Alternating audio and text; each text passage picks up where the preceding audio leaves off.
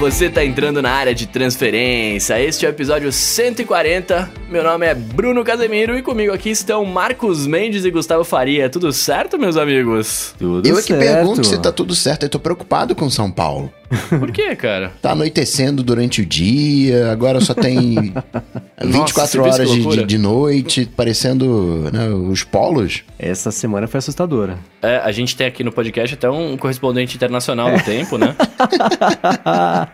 Pois é, cara, eu gravei um vídeo da janela de casa mostrando o anoitecimento às quatro da tarde. E aí, na terça-feira, te- alguém retweetou, apareceu no Twitter, na minha timeline, um cara falando: Ah, ah, no, no Brasil ninguém tá sabendo, mas aí em São Paulo escureceu por causa do fogo da Amazônia, não sei o que lá. Aí eu mandei, como era um gringo, eu mandei pra ele falei: É verdade, olha como é que tava aqui na minha casa. E mandei o vídeo pra ele. No fim das contas, eu não sei de onde o cara é, mas ele tem, sei lá, 200 e poucos mil seguidores. E ele retweetou esse tweet que eu tinha mandado, nem tinha visto quem era. E aí foi cair lá em alguém que trabalha naquele site do AccuWeather, que é um serviço de, de previsão do tempo, que tem umas matérias também. E aí mandaram uma mensagem pra mim, escuta, a gente pode usar o vídeo, é, é impressionante, tá fazendo uma matéria sobre isso tal, me fala que, que você pensou na hora? Fizeram aquela entrevistinha de cinco minutos pra ter a opinião do popular enquanto tá falando al- alguma coisa sobre o que tá acontecendo. O nativo, o brasileiro nativo. Exato, aí colocaram três, quatro frases lá que eu, que eu mandei pra eles, usaram o vídeo lá no, no- na matéria também que eles fizeram. Divertido. Muito bom, muito bom, muito bom, mano. Me- me- mas ilustra minha ignorância aqui no, no- nesse, nesse assunto ambiental. Ah, não escureceu por causa do bagulho da Amazônia, né? Escureceu porque tava, ia chover horrores, é isso? Fake news, vamos falar de fake news agora. Então, não, não sei. O que eu li foi que foi uma, uma, uma tempestade perfeita, com perdão do trocadilho, porque foi isso. Foi, nublou pra chover de verdade, teve o negócio da nuvem da Amazônia que subiu, desceu, que a frente fria empurrou a nuvem pro outro lado, aí foi cair aqui em cima, e deu tudo junto, aí choveu, aí clareou. Então, é, é- é essa Deus. mistureba toda de, de, de situações aí que fez escurecer. E é, é engraçado como essas coisas assim. Foi assustador. Mas não foi meio legal? Ou fui só eu que achei legal? Eu não fico- pelo Cara, eu não motivo, é claro que destruir a Amazônia não, é um lógico, problema, óbvio né? que não, óbvio que não, óbvio que não. Ninguém tá pensando nisso aqui, pelo amor de Deus. Eu né? fico pensando num londrino quando viu isso, falou, tá, mas o que, que tem de anormal? É, então, né? Eu lembrei do, do episódio do The Crown, que aparece. Acho que é em The Crown, que na primeira temporada também Londres fica lá em volta numa, num, num coisa de fumaça lá. Mas enfim, passou. Não, mas Londres só tem, só tem duas horas de dia, não é isso? o resto é tudo nublado lá. Pelo menos é o que eu tinha entendido. Posso estar viajando, muito bem, mas tudo bem, eu, eu tô aqui pra isso. Vamos fazer os nossos follow-ups aqui, ó. Na semana retrasada a gente falou sobre audiobooks, né? E aí a Priscila Mansur tá falando pra gente aqui que ela usa o Outbooks, né? Que ela já conseguiu dois livros é, atuais em promoção, tal, no Instagram das editoras, e só pra divulgar o aplicativo. Muito bacana. Outbooks Bom não é saber. Out de fora, é A-U-T-I Books. Está aqui na descrição pra quem quiser baixar. Outi. Isso. Sobre o papo que a gente teve de LinkedIn, o Luiz Quintão falando que o LinkedIn tá começando com algumas publicações de política, mas parece que o engajamento é menor, porque o risco, sim, lá é maior. E pro Bruno, ele tá dizendo que conhece muita gente, talvez seja até a bolha dele, que usa o LinkedIn todo dia. Ele, inclusive. Olha só, olha só, é, cara, eu, eu, eu acho que todo mundo corporativo acaba usando o LinkedIn de alguma forma, né? Eu que não faço mais parte dele. É, tô nessa também. Sempre que. Quando tem notícia pra falar do LinkedIn no matinal, por exemplo, a minha reação é sempre a mesma. Nossa, é verdade, o LinkedIn, o LinkedIn existe ainda, né? que nunca foi uma coisa também que fez parte do meu cotidiano. E, mas, enfim, né? cada um tá na, na sua bolha de, de rede social. Pois é, pois é. Agora, isso do LinkedIn me lembrou uma coisa. Semana passada a gente falou também da, da venda lá do Tumblr, né? Pro, pro WordPress e tudo mais. E aí saiu nessa semana a notícia de que a no- o- quando o Tumblr anunciou que estava sendo comprado pelo WordPress, eles colocaram a notícia no próprio Tumblr e o filtro anti-conteúdo adulto tirou a notícia do ar achando que era conteúdo adulto. A notícia de que o. Tumblr tinha sido comprado. Fogo amigo total, né? Tiro no pé. E a gente comentou na semana passada que esse filtro deles era bem mal feito, fizeram rapidinho porque não funcionava, então tá aí. O anúncio de Pois é, a compra gente foi tá vendo que não funciona, né? É. Nem o Pois YouTube, é. que é o YouTube, consegue se acertar com os filtros, né? Os robozinhos lá não podem mais brigar agora, né? Que é... Ah, é, classificou essa semana briga de robô como crueldade animal.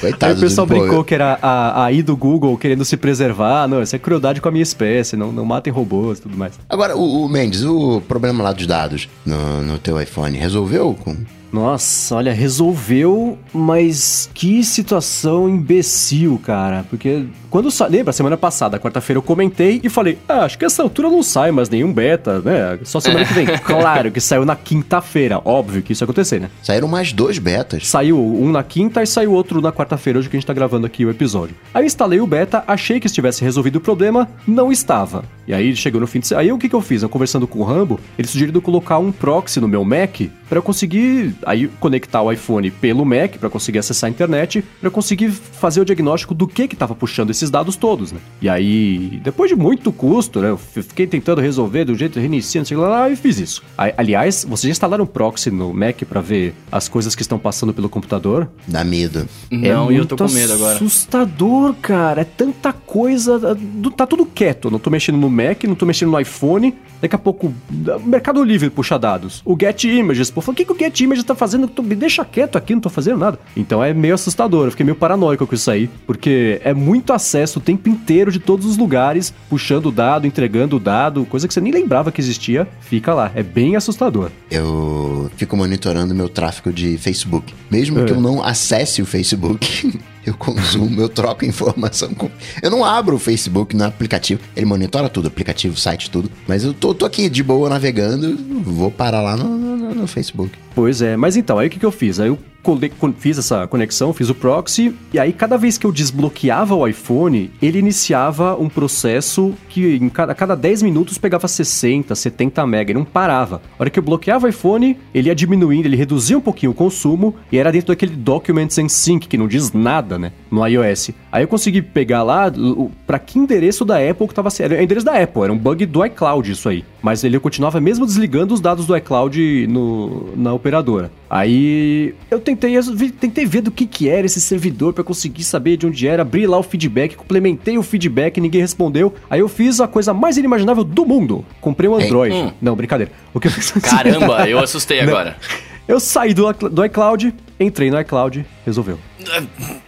Sério? Coisa mais besta, é. Então o bug se resolveu. Se até avião tem que reiniciar, tem que É, então. reiniciar iPhone, entrar e sair. É essa Eu evitei muito de fazer isso, porque, cara, sair e voltar do iCloud é receita pro desastre, né? Vai estar tudo errado, vai parar de funcionar as coisas, vai chamar a Siri, a Alexa que vai responder, vai, é caos.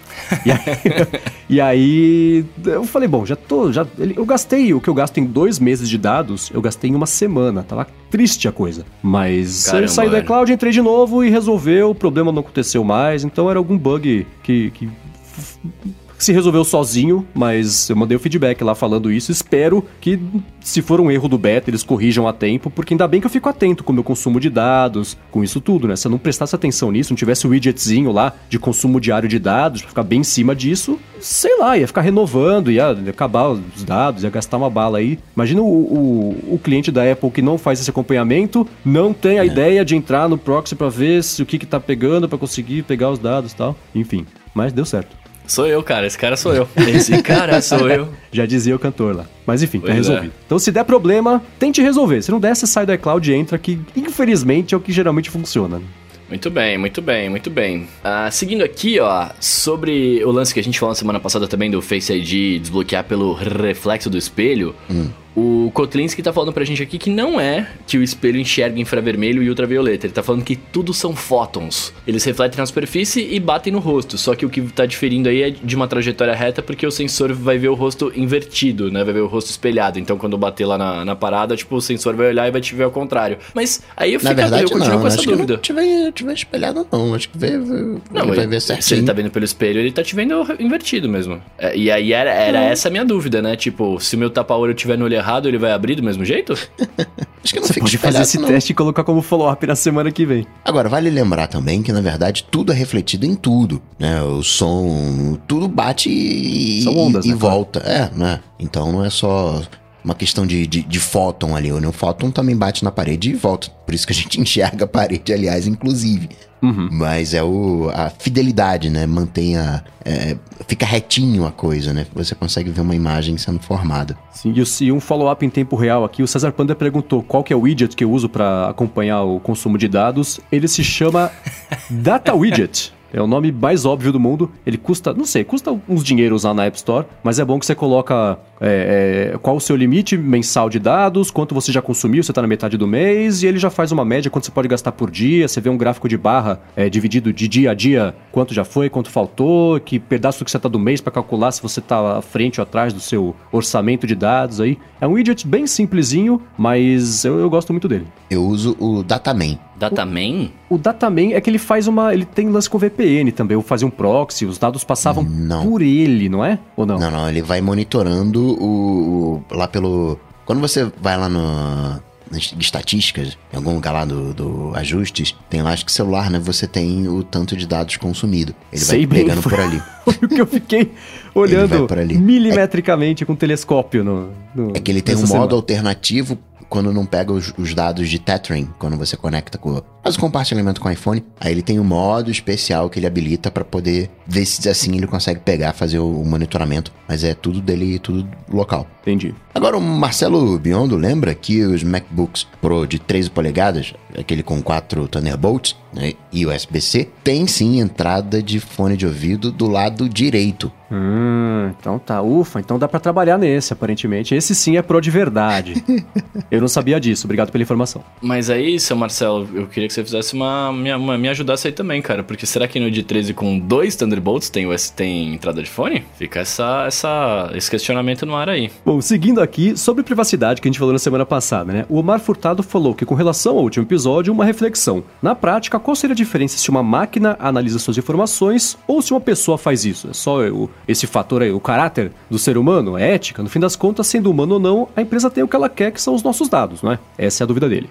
É, cara, eu. eu pra, assim, eu, eu, eu, tenho uma, eu tenho uma visão. Não sei se é muito diferente ou não, mas é, eu entendo que é, é realmente o lance humano, tá ligado? Porque a máquina vai coletar e a máquina vai evoluir e no fundo a gente quer isso, né? A gente quer que ter o assistente funcionando e coisas bonitinhas funcionando, eles precisam coletar esses dados para funcionar. O grande lance é que quando, quando isso é coletado e analisado por pessoas e a gente não sabe, principalmente, né? É, é aí que tá, na minha humilde opinião, é aí que tá o, o erro, né? É aí que tá o perigo, tá ligado? Ah, Existe um problema da não comunicação. Do ponto de vista, o dado é seu, né? o- Esses dados refletem você. Esses dados, no final das contas, é uma representação matemática de você. Ali você tem a sua personalidade, as coisas que você gosta, sabe-se lá o que, que tem ali, mas essencialmente é você, aquilo te, te pertence. Eu tenho direito de imagem, a minha imagem é minha. Eu tenho direito sobre isso, os meus dados são meus, a minha personalidade, eu tenho que ter o direito em cima da minha personalidade. Então, um, tem que avisar. Agora, a questão de computação versus ser humano é que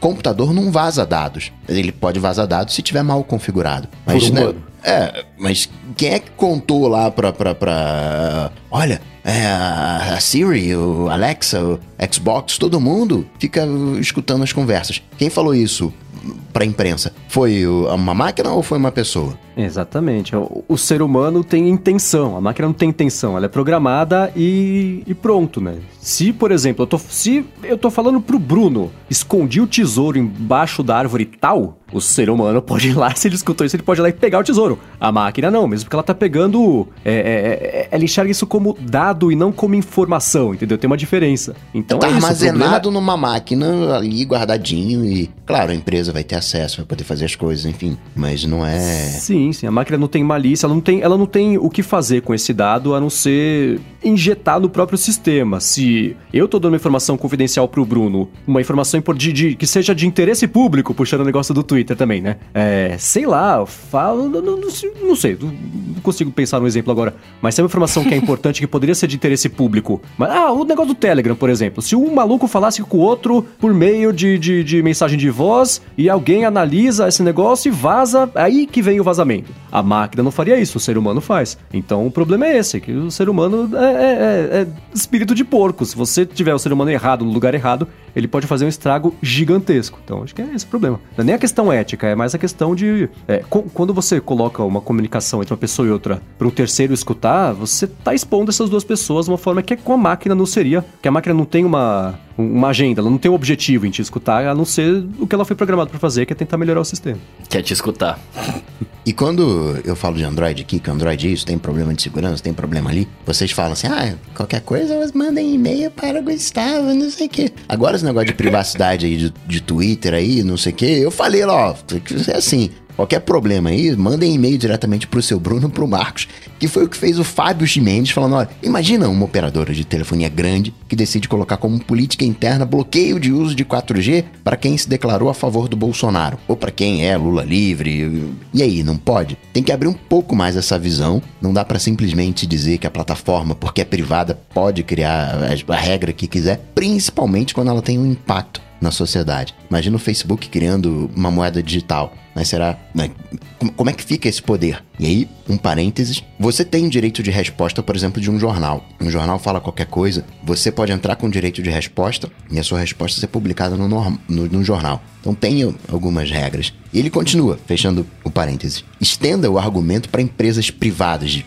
né, plano de saúde, hospitais, transporte, ensino. Você usar o Big Data e mapear o, o, perfil nas redes sociais e te impedir de acessar esses serviços devido às suas opiniões, às suas posições. E aí? Cara, então essa thread que, que o Fabio mandou aí é bem grande. Ele fala mais um monte de coisa lá no Twitter e tal. É, e eu até cheguei a responder alguma outra coisa para ele lá durante a semana, né? Assim, é, eu, eu continuo ainda com a mesma opinião. Assim, isso que ele tá falando, eu concordo com ele, claro, né? As, as empresas têm que ter quando tem um impacto na sociedade, tem que ter.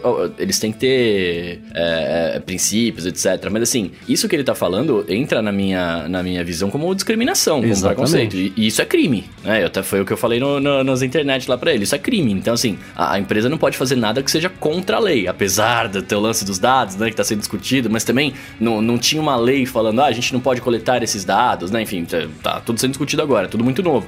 Mas isso entra como discriminação, então não pode fazer. Eles não podem, é, empresa alguma, não só Facebook, não só plano de saúde, nada. Empresa nenhuma pode virar para você e falar: olha, você não pode twittar aqui porque você é a favor do Bolsonaro, porque você é a favor do Lula. Não. Eles estão lá, né, para fazer liberdade. Tem uma liberdade de expressão, eles podem falar, etc. Porém, eles podem sim colocar e falar: aqui no meu conteúdo eu não quero nada pornô, não quero nada que incite violência, etc, etc. Porque isso é ruim. E quem determina essas regras são eles. Sim, né? por que, que na App Store não tem nada pornô, por exemplo? Porque não pode, porque porque é assim. Simples, Pornografia não é, é, ilegal, mas eles definem esse tipo de regra. E tem Exato. outra, e, e, e é, é, é, essa discussão ela entra muito numa coisa que eu vejo acontecer demais quando o assunto é, é, limite em rede social. Teve um vídeo de um cara que eu vi esses dias que é o exemplo perfeito disso. Ele começa ah, eu tenho. Existem coisas terríveis na internet, existem pessoas terríveis no mundo, elas falam bobagens absurdas na internet, elas machucam as pessoas, isso sem dúvida. Aí ele começa a falar sobre discurso de ódio.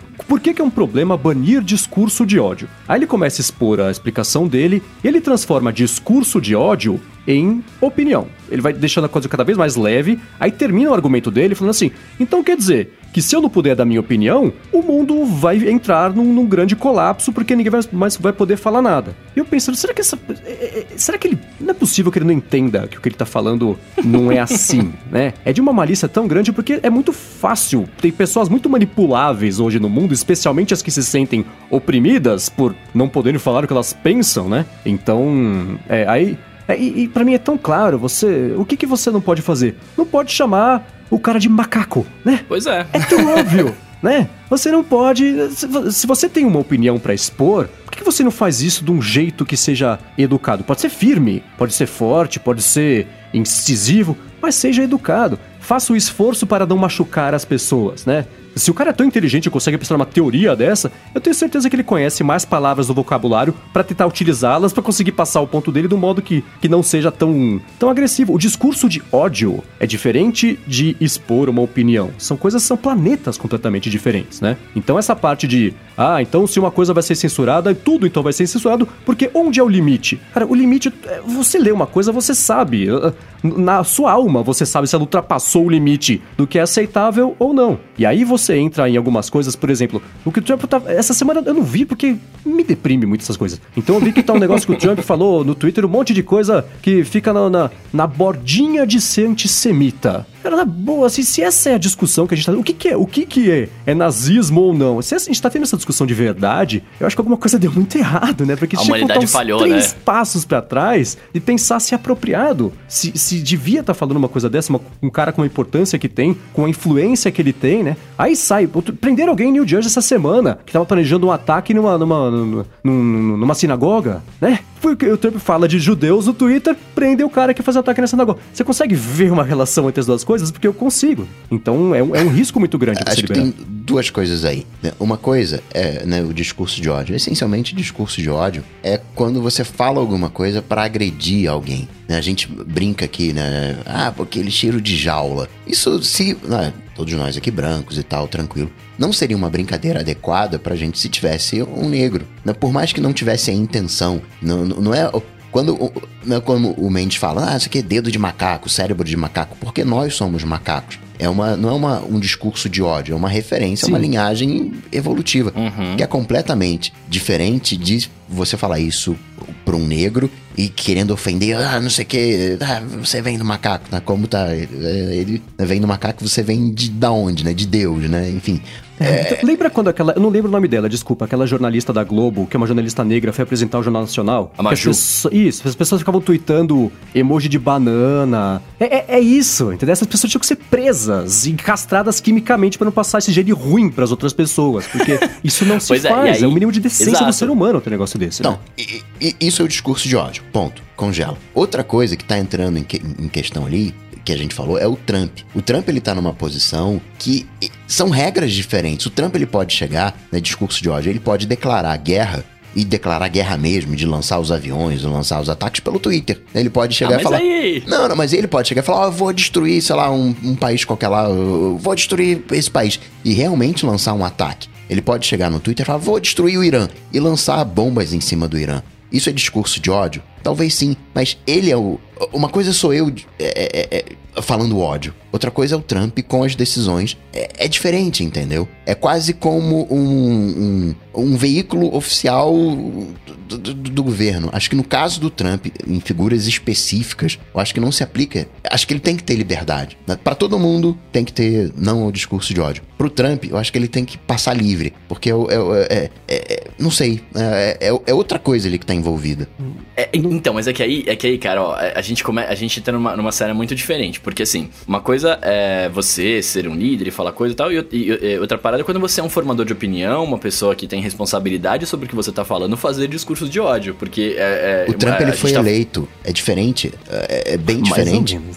Não, ele não tá lá. a gente viu quem elegeu ele foi a Cambridge Analytica, a gente já viu, a gente viu o documentário. Ele não tá lá. Vamos fazer o impeachment tá lá. dele? Ele tá lá, ele foi eleito. Você pode abrir outra, outras discussões, mas o cara tá lá. Ele tem o, o apoio popular. Isso aí é, é indiscutível. Você vai tirar a voz desse cara? Ah, Não, mas não é tirar a voz dele. É, é que o, o lance dele é assim, ele tá, querendo ou não, ele tá incitando o ódio, né? mas ele, Tipo, ele, ele- quando ele sair da presidência, eu concordo que ele volta a ser, talvez ali, alguma coisa de ex-presidente, não sei. Mas, como presidente, como é que você, uma empresa privada, vai. Né?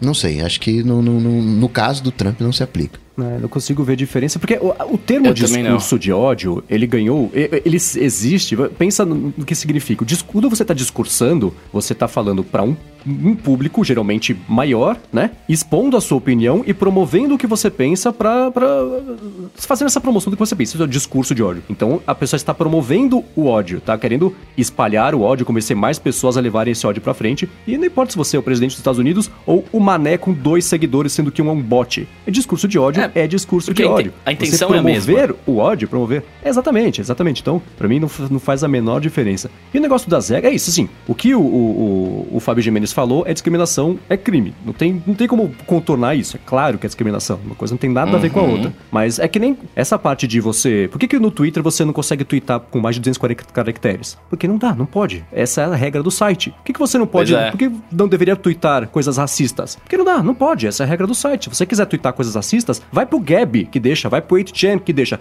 No Twitter, não pode. Então, é, é- é aí que tá a diferença. De novo, discurso de ódio é- é entra numa seara completamente diferente de, de é, censura. Não, tem, não é isso. Censura é você não poder falar o, o que você pensa é, É justamente o você oposto, limitar né? discurso de ódio e falar assim: por que, que você não fala o que você pensa de um jeito menos escroto? Né? Por que, que você não fala sem projetar o seu ódio contra uma outra Sem pessoa? ofender as pessoas, exato. É, tem, é ter a consideração, porque inclusive quanto mais consideração você tiver no seu discurso, mais convincente você vai ser, né? A não ser que você Isso seja aí o é- Trump, porque é aí já convenceu o Coca. Não, mas, mas esse que é o ponto. Para ser humano, tá? né, padrãozão, é, isso mega concordo. Agora, você vai travar o Trump. Não, não. Você não tá travando o Trump, você tá travando o presidente dos Estados Unidos. Talvez a figura mais Eu vejo importante do como mundo. você está travando racismo, você está travando É, não, antissemitismo. é, é que o que o Coca tá Mas falando, eu entendo, é, é o lance do gabinete, né? Assim, você tá. o- ele, ele hoje ele tem. Ele e qualquer presidente, né? Não, aqui os Estados Unidos é o maior, né? Assim, a gente tá falando do cara porque ele é, o- ele é o que fala as besteiras. Mas é, o, o gabinete, o, ele, o, o, o, o The Office, né? Tem um certo respeito. Então, putz, não é qualquer um que vai poder barrar o que o presidente dos Estados Unidos quer falar. Apesar de que ele pode estar falando besteira e seria melhor se fosse barrado. Eu entendo o que, você tá, o que ele tá querendo dizer, né? O que você tá querendo dizer, Coca. Mas a- ao mesmo tempo eu concordo com o Mendes que não importa quem é que tá falando. Se você está fazendo uma coisa, tipo, você não pode ter privilégios. Você vai ter, claro, mas você não pode falar assim, olha, porque eu tenho um cargo maior, eu posso fazer mais coisa, né? Tipo, porque aí, putz, cara, cadê toda a parada de igualdade que todo mundo fala, etc. Não, não, existe, não existe igualdade porque o cara tem imunidade. O deputado aqui tem imunidade parlamentar. É, é- é- é outra categoria. né? Quando toca um hino de um país, a gente sente respeito. Não importa se você gosta ou você não gosta. Pô, esse hino aí é feio. Não inter- é respeito. Como você tem respeito pelos seres humanos independentes. E tem essa figura, como você bem chamou, do gabinete. Não é a figura do Trump. Eu não tô querendo. Ah, eu não concordo com o Trump. Não, não- não é nem isso. É a questão do, do que ele representa, né? Ele é o representante de um país. Então não poderiam bloquear a conta oficial da presidência dos Estados Unidos. Se o Trump twitta como Trump, a conta dele É, é eu concordo. civil. Se Talvez. ele quisesse falar seus, sei lá, seus, seus imigrantes sujos, voltem para país de vocês na conta arroba POTOS, que é presidente dos Estados Unidos, aí então não vê mais o Trump como Trump, ele tá tweetando como civil. Tudo bem que se você tenta entrar numa conta, ele redireciona para outra, o que foi um problema quando o Twitter fez isso, porque não podia, né? Mas o ainda meu ponto assim, é o seguinte: a diferença. alguém processou o Trump por causa disso? Alguém ganhou o processo porque o Trump é, o- sei lá, o o que você queira que ele seja? Entendeu o meu Eu- ponto? O único processo que eu vi foi que ele foi pro... e não fez, óbvio que ele faz o que ele, o que ele quiser. Mas dizer, É isso. Ele, dele ser proibido de bloquear. Não, eu tô falando, ele faz o que ele quiser, não do jeito legal. Ele, ele acha que ele pode fazer o que ele quiser até o dia que não puder. Mas ele foi impedido pela justiça de bloquear americanos porque isso feria o direito dos americanos de poder acompanhar a TV com a primeira emenda. Então ele falou, vou continuar bloqueando e, e dane-se, né? Que é a atitude que, que ele tem. Então, mas é, esse foi o único processo que eu vi que ele esteve envolvido e, e perdeu. Mas acho que também foi a respeito da presidência e não do laranja. Mas é isso, né? Assim, só concluindo aqui esse lance, é, as empresas têm, elas podem, elas controlam a sua plataforma, né? Se elas têm culhão ou não pra bloquear presidente, pra pagar conta de gente importante, é uma outra história, mas elas são donas da parada. É, e aí puxando, por exemplo, a gente falou muito de Twitter, né? E tá falando de Facebook no exemplo dele e tal, mas é, se a gente puxa pro, pro Facebook, pro, pro YouTube, por exemplo, o YouTube, ele simplesmente apaga o seu canal se você infringir os termos dele lá. E são os termos que ele criou. Então é isso, tá ligado? Não, não tem o que fazer. É, tá certo, tá errado? Eu considero que tá certo. É, sou eu que tô criando o brinquedo. Eu quero usar o brinquedo desta forma, né? Não tô. Se eu não estou machucando ninguém, não estou incomodando ninguém, etc. Perfeito isso, Pode usar Bruno. dessa forma. E você até pode entrar com processo. O YouTube, você tirou meu canal. Exato, exato, exato. São as E aí, regras. se você acha que tá errado, é. Isso é mega válido. Agora, imagina um canal oficial da presidência dos Estados Unidos mostrando o- o- uma cena de guerra lá, um tiro na cabeça ou, ou qualquer coisa do tipo, que é uma cena de guerra, o YouTube vai lá e bloqueia porque é violência, sendo que é o canal Uma oficial. coisa, mas é a mesma Entendeu o regra. ponto?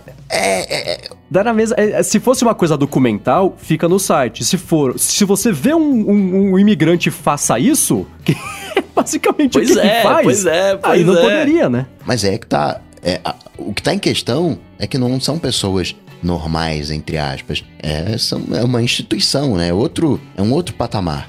Sei lá, eu ainda preciso ser convencido disso, eu não consegui. Quanto mais eu penso nisso, mais faz sentido que você teria que dar o exemplo e não deixar a pessoa twittar um negócio desse, não importa quem for, porque aqui não se brinca desse jeito, mas enfim. O presidente americano, ele não pode chegar fala- declarar guerra pro mundo. e ah, vou jogar uma bomba e explodir o mundo inteiro. Ele não pode fazer isso. Pode. Entendeu o ponto? Se ele quiser, ele pode. Ele pode. E, e mega problemas aí. Por que, que ele não pode chegar e falar que vai fazer isso no Twitter? Entendeu a, questão? Eu entendi o que você falando. É diferente, entendi, entendi, é diferente eu de eu chegar e falar, ah, eu vou acabar com não sei o quê. Eu não tenho poder de acabar com não sei o quê. Né? Eu sou um, Zé Ninguém. Mas o cara não. O cara, é, não sei. Eu é... entendi, mas é que aí a gente. É que aí eu acho que aí a gente tá discutindo o, o meio errado que o cara tá usando para fazer a parada, né? Porque, assim, a comunicação oficial do, do perfil do governo não vem com as palavras que ele fala na, na rede social, né? Tipo, é, é, outra pegada. Mas eu entendi, eu entendi esse lance. Mas vamos mudar de assunto, vamos mudar de assunto. Puxa a amenidade aí, Bruno. pois é, pois é. A gente vamos, vamos, vamos, vamos esfriar os ânimos aqui e vamos falar de uma parada que, que, que eu estava particularmente interessado até, até eu ver, até eu ver o, o Early Access aqui, que é o famigerado Apple Arcade, cara. A semana o, o nosso querido Rambo conseguiu é, achar referências ao bagulho ali antes que a Apple, né, tirasse e tal. E aí o, a galera do 95 Mac conseguiu acesso antecipado. Acho que, se eu não me engano, é o acesso de. O acesso administrativo da galera lá que tava testando, né? Dos empregados, dos funcionários da Apple, é isso? É, tinha um beta interno do Apple Arcade e aí eles conseguiram é, acessar e esse eles conseguiram... beta interno. Exato. É, e aí os caras fizeram um vídeo lá de 17 minutos falando sobre o Apple Arcade, como que vai ser e tal. E aí, rapidamente, né, fazendo um, um apanhado de coisas, ele vai custar 4,99 por mês dólares, né? Uh, nesse, nesse Early Access que eles testaram, tem seis jogos liberados, que é o Kings of Castle, Way of the Turtle, Sneak Sasquatch, Down in Bermuda, Hot Lava e Frogger em Toy Town. É, que, cara, eu particularmente, eu achei eles todos bem casuais. Os jogos não estão prontos, né? São, não estão finalizados ainda tal, mas assim, vendo o gameplay, eu achei bem casual, bem casual, até infantil demais, diga-se de passagem. E, e, eu me assustei, cara, porque eles estavam falando que alguns jogos, eu não sabia que ia ser dessa forma, eu achei que a gente ia jogar, né, tipo, daria para jogar online e tal, mas eu achei que você ia baixar ali um client e ia ficar tudo no client, como é o Steam, como é o, as outras plataformas de jogos jogos tal. Uh, nesse você vai entrar no, numa App Store, né? Como se fosse, e vai, no, no Apple Arcade lá, e vai baixar o jogo pra sua máquina. Então, cara, por exemplo, eles estavam falando lá que os jogos estavam meio grandes, tipo, tinha jogo de 4.6 GB e tal. É... Aí não vai rodar no meu iPhone de 16 GB. não, mas eu, eu não penso nem no iPhone, eu tô pensando assim, por exemplo, um MacBook Pro que tem 256, que, né, que talvez seja o que eu compro, eu, eu, cara, eu vou ficar meio, meio defasado ali de espaço, né? Tipo, vai ser meio, meio porcaria isso. Cara, falando em MacBook Pro, me deu uma tristeza, porque eles. O, o contexto é esse. Os jogos estão todos meio pela metade. tem jogo é. com frame rate muito baixo, tem jogo que. É, a tela de abertura tá lá, entre, entre colchetes. Logo, do Apple Arcade. É, é não tem ainda. Então tem coisas muito. Tá, tá, muito instável ainda. Mas no vídeo mesmo, é, quem tava apresentando falou: Ah, então, eu precisei desligar um monte de, de, de reflexo, de partículas aqui, porque o meu MacBook Pro de 2019 não segura o joguinho. Eu falei, cara, que triste.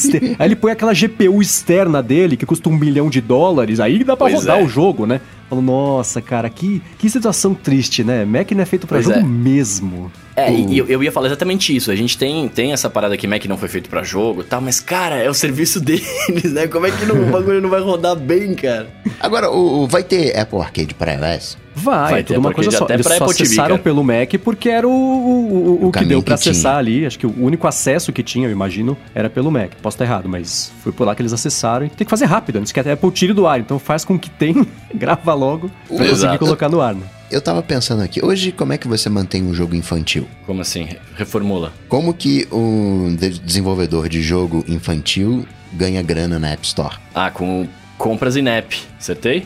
tem compras INEP, mas não existe dinheiro infinito, né? os pais não têm dinheiro infinito, acaba colocando os anúncios, que foram proibidos na WWDC pela Apple. Embora ela falou, vou dar uma segurada aí, né? Os desenvolvedores reclamaram. Vou dar uma segurada aí, não, mais pra frente. Será que isso não é um esquema de é, que mais pra frente poderiam acusar a Apple de competição injusta? Oh, não, não, não, não, não, não. Aqui, tu... joguinho infantil? paga aqui cincão por mês, você vai ter acesso aqui a essa biblioteca de, de jogos infantis, né? Pelo menos pelo que a gente viu até agora. Não tem um. Não, não tem uma coisa aí é que eu não consegui ver. Esses jogos todos, eu não vejo. Eu, não, eu olhei para eles pensando que são jogos infantis. Eu olhei para eles pensando que são jogos casuais. Ele tá mais pra Nintendo Party do que pra Call of Duty 85. São coisas mais bonitinhas. Porque ele me pareceu que não é pro público gamer que tem um PlayStation, um Xbox não e um é, Nintendo isso não Switch. é mesmo. Ele é uhum. é pra sei lá, pra mim eu não tenho nenhum console, mas se eu, por 5 dólares por mês jogar esse monte de joguinho que parece. Dos 6 que a gente já viu, dos 100 que vão existir, parecem ser bacanas, eu olho e falo, poxa, eu achei que seria mais barato e mais chato. Eu achei que seria mais caro e mais chato, né? Ele é mais barato e mais legal. Então acho que é para pegar esse público que, que é do casual e não do, do, infantil. Apesar de, se você tem uma estética bonitinha, acaba chamando crianças também. Sim, sim. Quando eu falo infantil, não é de uma maneira pejorativa. Eu falo que você tem uma série de jogos infantis que na prática hoje um jogo casual, o, o, a criança joga também. Só que a criança tem que gastar grana em cima ali do aplicativo, tem que manter o trabalho do desenvolvedor e o, os pais não dão a grana ali, né? E fica aquela coisa, 5 dólares, você tem assinatura familiar, dá para compartilhar com todo mundo. Achei uhum. eu, achei uma certa afinidade ali, uma coisa ali, né? Um, um, um possível conflito. Sim, é, é, sei lá, né? Porque a parte de monetizar, né, um jogo fica é, é, menos atrativo se ele custar 2 dólares, sendo que por 5 dólares você tem acesso a 100 jogos bem feitos, né? Mas aí tem, eu vejo de duas formas. A primeira é, se você tá mesmo afim, você investe, faz o jogo pra, com, a sua... Né, como vai ser? Vão ser coisas rotativas? Vai entrar jogo, sair jogo. Você investe e fica tentando para tentar entrar no, no Apple Arcade, pegar um pedaço dessa torta, ou então você continuar cobrando. Eu acho que a, a, o principal que vai sair dessa conversa, especialmente agora que tem essa proibição da App Store de você usar ferramentas terceiras para puxar dados e usar anúncios também de distribuidores terceiros de anúncios, tem que ser tudo local, é, isso já vai dar início a uma discussão de sustentabilidade da App Store. Eu espero que o que venha pra jogo infantil, isso aí é para jogo infantil. Para jogo infantil, sim, sim, para jogo infantil, exatamente. É, que o resultado seja é, é, é estranho falar, eu vou falar e eu vou explicar, tá? Um aumento de preços. Porque. E por outro lado, você tem 100 jogos por 5 dólares, tudo menos aumento de preços, né? Tudo bem que vai ser um bolo de, de que vai ser dividido em todo mundo e tal. Mas, especialmente agora que você vai ter jogos do iOS também e aplicativos do iOS chegando no Mac, eu acho que tá acabando finalmente esse, esse negócio de aplicativo tem que custar um dólar, ou então não vou comprar, ou então não presta, porque isso é insustentável. E se as pessoas reclamam que, que ah, tem muita assinatura, elas tinham que culpar a si mesmas por terem passado os últimos 10 anos pagando 2 dólares em aplicativo, achando que isso ia ficar assim para sempre, que a conta ia fechar. Óbvio que não ia, né? Se o negócio custava 300 antes e custa 20 agora, tem um problema aí, né? As coisas ficaram mais baratas, ficaram mais caras ultimamente, né? Então, eu, eu vejo esse negócio, especialmente de essa, esse problema da monetização, a resposta ela é mais simples. A coisa tem que ser um pouco mais cara, porque a conta vai voltar a fechar. É pela primeira vez em muitos anos, agora que acabou esse o boom da App Store. E outra coisa, eu acho que os jogos que vão aparecendo por arcade vão ter um, um destaque tremendo. São títulos novos, não são, né? Não é um. De novo, Call of Duty 85. É o, é o joguinho novo lá. No máximo você tem um Frogger que também é reimaginado, né? O Frogger é feito pela Konami mesmo. Mas eu gostei assim, disso, de passagem. É, foi um dos que um dos que é. eu achei mais legais. É, então que seja um, um, um momento que indique o seguinte: se você quer fazer um jogo e ser relevante nesse mercado, para de fazer jogo que é ruim, feito só para puxar o dinheiro da criançada e começa a fazer jogos bons, jogos interessantes, jogos bonitos, jogos bem feitos, que são esses que vão chamar a atenção. Esse é um pensamento uh, bonito, eloquente, coerente. E não feito, foi de ódio, viu? Feito. o único, único problema dele é que ele é, foi feito por alguém que compra LP. E faz sempre a trilha da noite. Porque a gente não compra mais música. Mudou né? O, a, a, gente tá numa tendência de. Foi ficando cada vez mais barato. Sim, verdade. E agora não vai voltar e ficar mais caro. Vai ficar mais barato ainda. O que vai acontecer, né, dentro da minha visão, é que daqui a dois anos todo mundo vai implorar para entrar no Apple Arcade. Pô, Apple, me coloca aí no Apple Arcade, não. Não, não, não. não com por, certeza. Por, por, por, favor. De virar um, uma assinatura de jogos. Virar, de fato, um streaming de jogos né, da maneira que a gente conhece, como aconteceu com música, como aconteceu com. com tudo, né?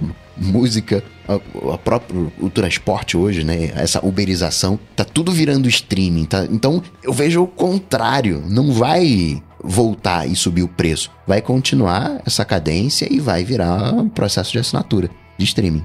Eu lembro quando a gente estava falando sobre o Setup, que a gente teve esta basicamente a mesma discussão. Eu sofrendo pelos desenvolvedores, pela Netflixação de assinatura de aplicativos, precisavam brigar por um dólar, agora eu vou brigar por centavos de um dólar dividido por 100 desenvolvedores, que eu, é, não queria que acontecesse, né? Mas... Sofrimento é uma coisa, sofrer eu sofro, mas é que nem a, a história lá do, do, do, Trump. Existe o sofrimento, mas também tem a, a coerência de você olhar o ponto, o, o caminho que a gente está indo.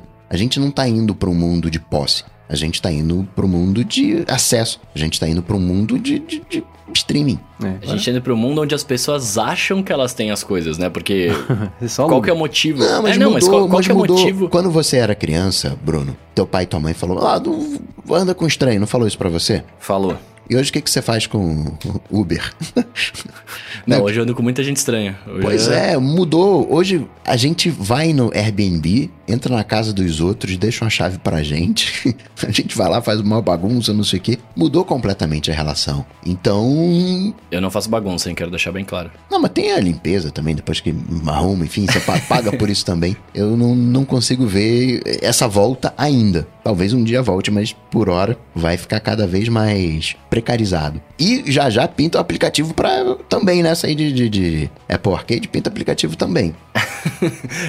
Não, mas eu, eu, eu, eu concordo com você. Eu também acho que não vai ficar mais caro e eu também acho que, que as pessoas estão buscando isso. Elas querem isso hoje, né? E o que eu tava comentando de falar de, tipo, delas acharem que elas têm muita coisa, é porque é isso. Você vai pagar R$5,99 por mês, dólares, né? Que vai ser um pouco mais caro. Ah, mas você vai você acha que você tem um milhão de jogos pra jogar lá, como se você fosse 4,99, ter né? tempo.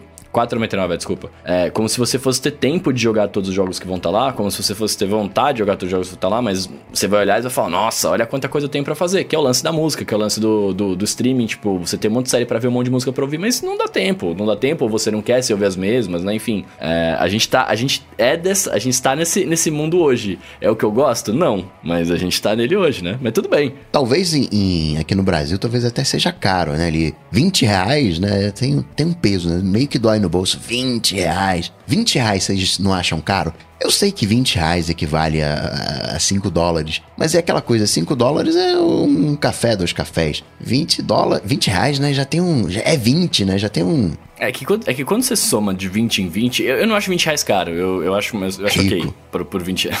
Não, mas eu acho, cara, eu, eu acho que, né, não, é, é- é- eu tenho um pouco do pensamento do Mendes também, tipo, meu, os caras estão lá trabalhando e tal, Não, né, eu tô vai falando. ter muita não, coisa. não, não, eu tô falando pelo. Não, não, não tô atribuindo valor ao, ao trabalho. Tô falando. Falando dos 240 por ano que vai custar pra brincar. É, eu- não, eu tô falando do valor numérico, meio 20. Tipo assim, se fosse 5 reais, ah, é 5 reais, o que que é 5 reais? 7 reais, ah. 10 já começa a perigar, né? Já começa a ficar caro pelo valor, né? 20, caraca, 20. Embora. 20 é o número do Mac, né? É, é tipo assim, 2 dólares é muito mais barato do que 6 reais. Não dolarizando, mas o numérico de 2,6. No psicológico que eu falo, né? De uhum. tô gastando 20, ah, tô gastando só 5 aqui. É, sei lá, é que se você for pegar, o, se você for fazer essa conta que falou, 240 ali, pô, todo ano, cara, a gente gasta grana com muita coisa, né? Mas é, o que eu ia comentar era assim, eu, eu não vejo problema nos 20 reais, eu acho ok até. O problema é quando você tem esses 20 com mais 27 do YouTube Premium, com mais sei lá quantos Não, não, Netflix, não, não, mais... E a Apple fez uma Tá escadinha ali, né? Você tem os 5 do arcade, o Apple Music Estados Unidos é 7, né? 7, 8 dólares, né? Uma coisa assim. É, aqui é, é, eu saio daqui, daqui é 16. E o TV Plus, 10 dólares. Então, cobrando aí 22, né? 22 dólares de todo mundo todo mês. Aqui no Brasil Fora o vai dar. aí- iCloud. É, né? Tem o, Fora o o iCloud. iCloud, aí, ó, empresa de serviço. E por isso, inclusive, que o pessoal tem a teoria de que daqui a X tempo vai pintar a assinatura Apple Plus, que vai ser a parada toda por um pouquinho menos. Você vai assinar. Porque, por exemplo, né? é, Querem já começar a falar também do, do, do Apple TV Vamos, Plus? vamos. Vamos, vamos sim, vamos sim, vamos sim. Essa última semana foi a semana de vazamentos. Né, o Rambo que achou essas coisas lá. Esse negócio do 4,99 é, é o que tá lá no código. Deve ser esse o preço, mas não tá confirmado porque quem confirma é a Apple, né? Com o primeiro mês de graça. E a mesma coisa com o, o, o que a, o Financial Times falou, ou foi a Bloomberg que falou que vai custar. Foi a Bloomberg, né? O Rambo é, é, pôs o preço do Apple Arcade, aí foi o Mark Gurman saiu correndo e colocou lá o preço da TV antes que o Rambo vazasse também, né? E aí foi 10 dólares por mês que ele falou, com a estreia em novembro, antes da estreia do Disney Plus. Que a Disney também anunciou essa semana que vai- ela vai custar, quanto que era? É, 7 dólares por mês, né? Então o da Apple parece que vai ser um pouco mais caro, mas vai chegar um pouquinho antes. Por outro lado, o da Disney, você é, assina lá o, o, o, bundle todo que inclui os canais de quem que era, o, o Coca? Os outros canais? É, Hulu propaganda? e ESPN Plus. ESPN Plus, mais barato que a Netflix lá, né? Não, Então, esse mesmo mercado- preço, vai 3, 3 dólares os 13,99. dois. É, tá, vai ficar bem embolado. Mas enfim, a Apple é, é, mostrou essa semana o trailer do, do Morning Show lá, que é a série que tem a Reese Witherspoon, a Jennifer Aniston e o Steve Carell. E o logotipo copiado da Boring Company, do Elon Musk, diga-se de passagem, né? É igualzinho um logotipo do outro. E pintou no Financial Times, né? Que a Apple, em 2017, a informação é: ah, a Apple pretende gastar um bilhão de dólares com conteúdos originais. Aí o Financial Times falou que agora ela gastou 6 bilhões de dólares. É coisa pra caramba, né? Tem pra que justificar. trazer um, muito conteúdo bacana. Porque no final das contas, o que a gente quer é Netflix, o que a gente quer é Marvel, né? É Disney. Tem que fazer um conteúdo bem legal pra conseguir atrair uh, essa galera pop, né? Porque o que faz grana no final das contas é o pop. Não é aquele filme mega maneiro, conceitual, whatever. É o. Não é a qualidade, infelizmente, né? Pra tristeza do Mendes. Não é a qualidade que faz a, a coisa vingar. É o, o pop. É, mas vai ter cada vez mais o, esse rodízio mesmo de, de. Especialmente de conteúdo de assinatura de vídeo. Eu acho que de, de jogo é uma coisa. É, acho que de todos eles é o mais supérfluo. Por outro lado, é o que, é o que menos existe. Mas talvez o que mais vicie. É, mas é aí que tá. A assinatura de música tem faz um tempo, é uma coisa meio estabelecida que as pessoas elas já separam mentalmente ali um orçamentinho pra colocar no mês pra assinar música. Vídeo a mesma coisa, é, é, é, chegou meio junto. Agora jogo, você nunca teve isso como como assinatura, né? Isso vai chegar agora e provavelmente agora que vai chegar o Apple Arcade vão chegar. É que tudo bem, tem o do mercado de consoles de verdade, de PC, que tem lá o Steam, tem os. os, é, é, tem equivalentes, mas não é pro grande público, né? Não é voltado pra Stage coroa digital, pro, pra É, menininha é, de 6 anos e isso. pra gente aqui, né? É outra coisa. Uhum, Tem o Google uhum. Stadia chegando exclusivamente nesse modelo. É que é pra gamer também. Isso Sim, é, sim, é, sim, é- sim. é muito dinheiro pra um mercado pequeno. E o Apple Arcade vai ser o contrário, é um mercado gigantesco custando muito pouco, né? Então, Não, mas não, ma- mas não é muito menos.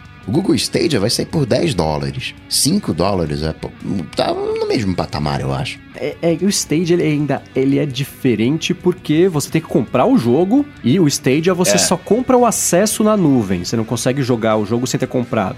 Então ele é uma coisa. Por isso que eu falo que é pra gamer. É pro cara que já, que já tem o PlayStation dele, já tem o. o E o cara vai Xbox. comprar o jogo, sim, sim, é Sim. pegada. Ou então vai comprar mesmo o jogo só pra ter isso, mas quem tá disposto a pagar os 180 paus no jogo, depois ainda a assinatura pra, pra jogar pela internet, tem pelo menos espírito gamer, que não é exatamente o público do, do- de quem vai jogar aqui o Sneak Sasquatch, que vai jogar o King of the Turtle lá, já tô confundindo os nomes, mas... mas Way of the Turtle. Way of the Não, E, tem, um- Turtle. e tem um outro ponto também, é que hoje, quando você, quando você pega você- a galera que é casual mesmo que vai jogar o arcade, né? É, hoje, quando você tem o seu smartphone lá, você quer jogar um gamezinho que você tá né, curtindo ali, cara, 90% é conectado na internet. Então, se você está num lugar que você ou não tem dados, ou enfim, você não consegue jogar, você tá lá, você tem que ter dados para poder jogar. Uhum. O, o lance do arcade é isso, você vai baixar um jogo que você vai poder jogar offline também, né? É. Que isso é uma grande... É, é um, é uma- é um grande... É um grande atrativo. Lembrando aqui que o, o Stadia, você por, por esses 10 dólares você tem acesso a uma biblioteca de jogos que são velhos, né? É um Apple Arcade da vida. Você tem, você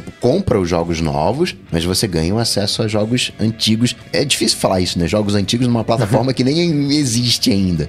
Mas vocês entenderam aí o, o conceito. Uhum, uhum, uhum. Sim, mas é, o, o de jogos tá, tá. Acho que vai abrir mais esse mercado. Tentar. Os outros vão tentar encontrar estratégias para trazer o público não gamer, ou pelo menos a carteira do público não gamer, pra contribuir um pouquinho. Eu tô curioso pra ver.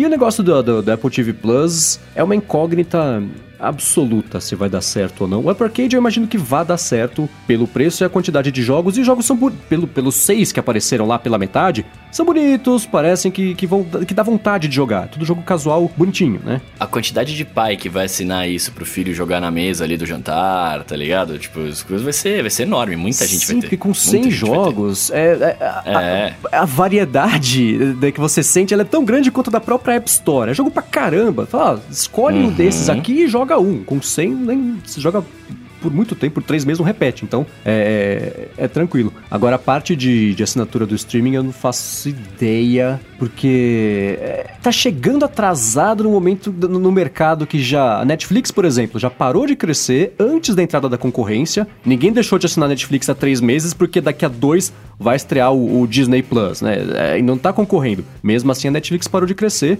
e foi um tombo grande de um ano pra cá que, que ela tomou. Não foi gigantesco, mas assim, parou de crescer, já é um problema, né? Especialmente antes de entrar uma concorrência pesadíssima de todo mundo. Então é. é- eu tô curiosíssimo pra saber. Porque no fim das contas, boas histórias a pessoa paga pra assistir, porque as pessoas no cinema até hoje, né? Custa mais do que Netflix, inclusive. Então, pra você ir lá e ficar uma hora e meia do lado de alguém comendo pipoca e falando e mexendo no celular. Mas a- é- é- você vê que é, é- é muito diferente a, a concorrência desse mercado. Então, tô curioso pra saber se vai funcionar com boas séries ou não. Eu ia pon- pontuar que a Apple tem todo um, um histórico de compras. A Apple sabe se um filme é bom ou não, porque a galera compra, a galera aluga, onde é que para de assistir. Toda, toda essa telemetria a Apple tem, como a Netflix também tem. Mas ainda assim, um, a Netflix não tá crescendo. Agora dois, né? Telemetria e Apple e nada é a mesma coisa, né? Basta ver a Siri. Então tem lá os dados, mas, enfim, eu poderia falar, né, pro, pros diretores, então, ó, precisa fazer um negócio assim, assim, assim, desse jeito que a galera vai curtir, mas acho que a Apple não tem esse punch. É, E eu tô curioso, eu acho que não vai sair temporada tudo de uma vez, né? Pelo Como especial. assim? É, ah, estreou, estreou hoje, por exemplo, o Apple TV Plus. Aí você vai entrar lá e vai ter 12 episódios do Morning Show, 12 episódios de For All Mankind, 12 episódios. Ah, não, né? Deve ser o. Eu lançado. acho que. Não, eu acho que vão ter séries que. Vai ser igual a Netflix, eu acho. Vão ter séries que vão estar lá pra você ver tudo de uma vez e vai ter série que vai estar estreando um pouco. Porque, cara, precisa ter. Eles precisam ter biblioteca. Precisa ter conteúdo velho, né? É, entendeu? Precisa ter um conteúdo lá, tá ligado? Então Pelo imagina que que alguma que coisa a assim vai ter. Bloomberg falou, serão. Ou foi a Financial Times ou a Bloomberg, os dois. É, que serão cinco séries que vão estrear no começo. E For All Mankind, que é o mais quero ver, não vai estrear nesse começo. É, é, então, cinco séries. né, se você tiver. Se assina. Aí você vê um episódio de cada, e você tem que esperar uma semana pra ver o, o próximo. Não, é, é um problema, né? A Apple tem a telemetria e sabe que no, no final de semana a galera só assiste cinco episódios. É, eu acredito que serão só cinco, porque geralmente esse tipo de informação, quando vaza, é- é já- especialmente perto do lançamento, é, é- já é uma coisa que, que eu já tendo mais a acreditar. Eu só fico curioso pra saber se vão ser coisas que vão estrear tudo de uma vez só, o que eu não acredito que vai acontecer, porque senão. E, e aí você tem o problema oposto, né? Imagina que você tem alguém super desocupado, estreou o negócio, pagou lá os 10 dólares, aí vai ver. Muita gente. Os 12. É, fosse tem. Mas aí vai ficar no, no Twitter.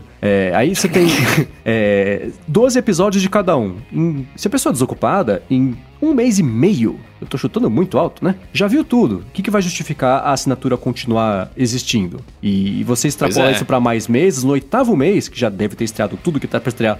Na, na- na Apple TV Plus, né? E aí? Por isso que eu acho que vai ser, vão ser lançamentos Por isso que eu série. acho que em algum momento a Apple vai juntar o News, o Arcade, o iCloud, cria também um serviço de VPN, monta um pacotão ali, 30 dolão, sei lá quanto. Não, deu 22, né? Não pode ser 30. Junta ali tudo, 15 dolão, 20 dolão e acesso a tudo. Como que vai chamar isso aí? Apple All? Apple. Apple. Apple. Não, mas faz sentido, faz sentido. Agora, eu, eu só acho que eu, eu vou trocar a Bloomer aqui, cara, porque eu acho que se lançar só cinco séries e não tiver mais nada, danou-se, saca? Eles falaram até quais séries que são, tava detalhadinho, bonitinho. Não, tô- pô, eu, eu imagino que essas cinco vão estar lá também. Né? Ter- É porque, de novo, acho que até a Netflix, quando lançou lá em 2000 e nada, mano, tinha mais série, tinha mais coisa do que cinco títulos pra você assistir, sabe assim? É, mas é- eram outros tempos, eram tempos em que catálogo fazia verão, né? Hoje não é mais assim. Hoje catálogo você vai no YouTube, no, no YouTube você encontra. E a Netflix, inclusive, né, tá investindo tanto em conteúdo original faz tempo, porque ela sabe, primeiro, tá perdendo tudo quanto é série, coisa de catálogo, porque cara, cada produtor agora tem o seu serviço de streaming. E se você, desde o começo, não mostrou que você sabia investir em boas histórias para serem contadas é, é- é um problema, né? Por isso que até Hulu tem séries boas, todo mundo tem pelo menos uma série que chama atenção, porque você precisa mostrar que você consegue fazer dar certo, senão não justifica a pessoa abrir a carteira ali todo mês. Eu não vou assinar nada. Não tô interessado no arcade, não tô interessado no. Eu ia perguntar isso pra vocês agora. Você não vai pegar nada, Eu Coca não Zero? vou pegar nada, nada. Não, não tô dizendo que é caro, nem é barato, mas joguinho pra mim hoje é pub. Ok, ali, aquela coisa social. não me sinto motivado. Série, tem que ver, me convencer, não, não, não me sinto assim. Né, me motiva mais ir num cinema do que passar um final de semana é, maratonando uma série, alguma coisa assim. Eu não, não pretendo pegar nada. E você, seu Mendes, vai pegar alguma coisa? Eu tô muito curioso para ver a série For All Mankind, que a, a, a, trama dela, e se os russos tivessem pousado na Lua antes dos americanos e a guerra espacial, né, a corrida espacial nunca tivesse acabado. É uma premissa que me interessa bastante porque eu adoro esse tipo de coisa. Então eu provavelmente vou esperar estrear, apesar de eu adorar a Jennifer Aniston, ela não, não justifica pagar o, o, os 10 dólares por mês para conseguir assisti-la. então é, eu vou esperar, mas eu, eu, sabe alguma coisa que eu tô com um pouco de preguiça desse mercado inteiro? É desse, é desse hype artificial das séries boas. Você Como vê. Assim? É, é, parece que toda série que é lançada é a melhor série do mundo. Ah, tá, entendi. E é promovida sim. como Dessa tal. semana. As pessoas falam como. É, exatamente, entendeu? Então eu tô com um pouco de preguiça disso como um grande todo, assim. E tem série que você olha e fala, cara, é claro que. Eu já comentei que vai ser cancelado em, em dois anos, né?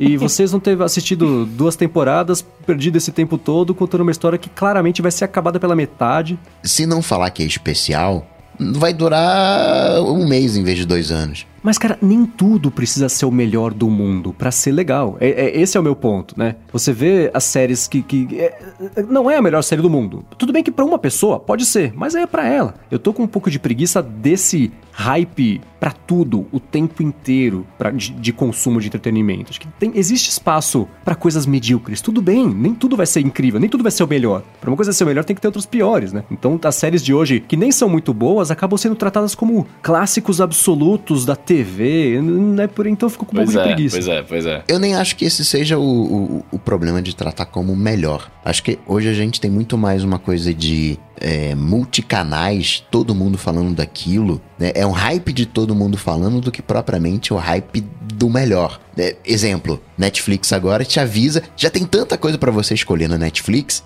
você agora ainda escolhe aquilo que você vai assistir no futuro para ser avisado. Já é difícil de você entrar lá e escolher alguma coisa, você ainda vai ter que sofrer com já de, por antecipação da coisa no futuro. Já cria uma expectativa em você. É óbvio que você sabe que não é melhor aquilo que você tá vendo não é a melhor do mundo. Mas é o. Acho que é mais um lance da expectativa. E vai ter gente falando disso no Twitter, vai ter podcast falando disso. Né? Você cria todo um entorno ao redor da série, um entorno que seria apropriado pro melhor dos melhores. E hoje qualquer medíocre, né, mediano entre aspas, tem todo esse aparato ao redor. É, então, então mas, mas, é só uma impressão minha, assim, cada vez que eu vejo uma série que ninguém nunca ouviu falar, com já esses, né, com, esse, com essa aura de como se fosse o próximo em si a sua série favorita aqui, então me dá um pouco de preguiça. É que, é que você não pode esquecer do lado marqueteiro do, do mundo, né, cara? Que se você, como bom formado em marketing aí, você tá ligado que os caras precisam se promover de alguma forma, né? Sim. Mas faz sentido, porque cansa, né? Você vê o hype de tudo, você fala, nossa, isso é épico, isso é épico. Eu chego uma hora e falo, mano, para, eu só, eu só quero sentar e deixar alguma coisa rolando sem eu ter que ficar